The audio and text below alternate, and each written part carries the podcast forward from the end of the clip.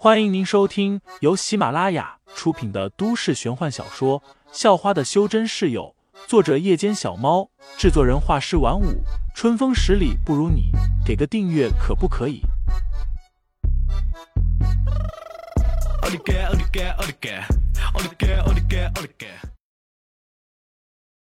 第二十七章，无欲方卓上。女同学们则是不知道说什么好。但唯一能确定的是，他们已经崇拜上废材了，个个都在打听废材是哪班的。潘晓林几乎瞪圆了眼睛，一脸不可思议的望着废材。这货也太猛了吧！怎么好像遇到什么问题都能迎刃而解？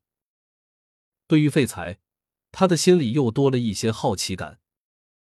柳飞则是呆呆的站着，也不知道在想些什么。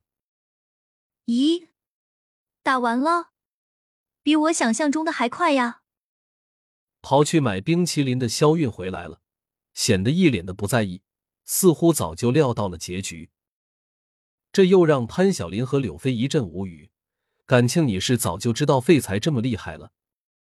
肖韵没理他们，给他们一人分了一个冰淇淋，接着又拿着个冰淇淋给废材了。嗯，地上有六个硬币。将冰淇淋递给了废材之后，肖韵看见了那六枚硬币，于是走过去捡了起来。别捡！废材很是无语，这丫头穷到了这个地步吗？肖韵不知道刚才发生了什么事，便问道：“为什么？”那是暗器。废材淡淡的说道，又咬了一口冰淇淋。暗器。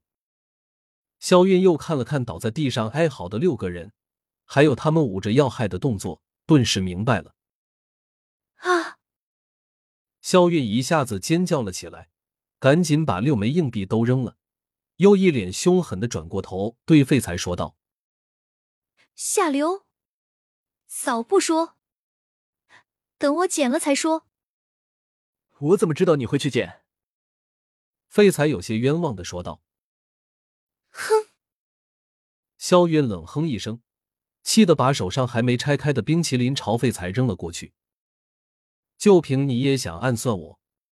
废材轻轻松松就把冰淇淋完好无损的接住了，随后又递回给了肖韵。你……肖韵差点被气得吐血。还要不要啊？废材问道。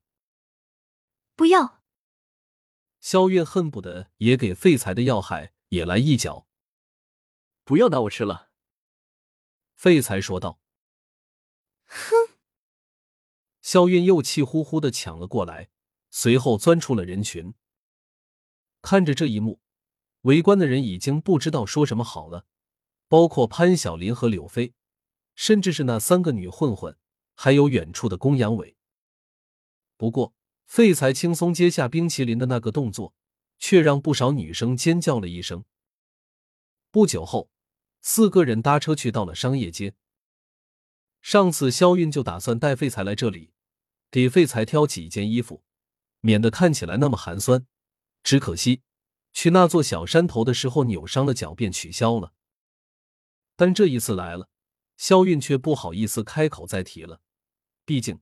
现在的她全身上下就剩一千多块。哇哦，那件衣服好好看。虽然穷，但是作为女生，肖韵的败家本性还是没变。一看到漂亮的衣服，就忘了自己有多穷，一下子就跑进去店里看了起来。潘晓林和柳飞这两表姐妹却不管，继续往前走。废材有些不放心，让肖韵自己逛，毕竟。肖韵可是通灵者，要是出了什么差错，到时候寻不到灵脉，他得哭死。废材只好跟着肖韵进了店里。他也没看这店叫什么名字，只是当他刚走进去的时候，就被那些衣服的标价给吓了一跳：一三九八，二五六八，三九九九。尼玛！这肖韵是忘了自家已经破产了吧？不过就在他刚想把肖韵叫出来的时候，一道熟悉的声音却叫住了他：“哟，带小女朋友出来买衣服啊？那道稍带嘲讽的声音说道。废材转过头看去，赫然发现代课的历史老师方卓就站在身后。但此时的方卓却和上课时的完全不同。虽然废材在深山待了三年，但也没忘记那些名牌衣服的商标以及名贵的包包、手表。他粗略估算了一下，不包括手表，方卓现在穿的这一身至少也得五万块。要是加上那块手表，怎么也得十万块了。原来也是个有钱人，怪不得脾气这么差。废材心想。